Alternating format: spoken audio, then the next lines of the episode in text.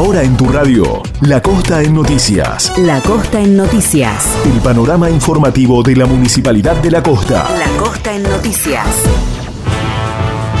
A través de un registro y cumpliendo el protocolo correspondiente, se autoriza la pesca tradicional. La Municipalidad de la Costa informa que ya se encuentra disponible el registro para quienes deseen desarrollar la pesca en línea de playa. El registro se debe tramitar a través del sitio www.lacosta.gov.ar. Una vez completado, siguiendo el protocolo correspondiente, se puede practicar la pesca tradicional. El detalle del protocolo para la pesca tradicional también se puede consultar en el sitio web www.lacosta.gov.ar la Costa en Noticias. Cristian confirmó la ampliación del horario de las actividades económicas, comerciales y laborales ya permitidas. El intendente de la Costa, Cristian Cardoso, confirmó a través de sus redes sociales una serie de detalles respecto a la continuidad del distrito en el marco del aislamiento social preventivo. En su mensaje, el jefe comunal informó que el horario de todas las actividades comerciales, económicas y laborales ya permitidas será de 8 a 19 horas. Además, el Ejecutivo local indicó que de acuerdo a la normativa del gobierno provincial,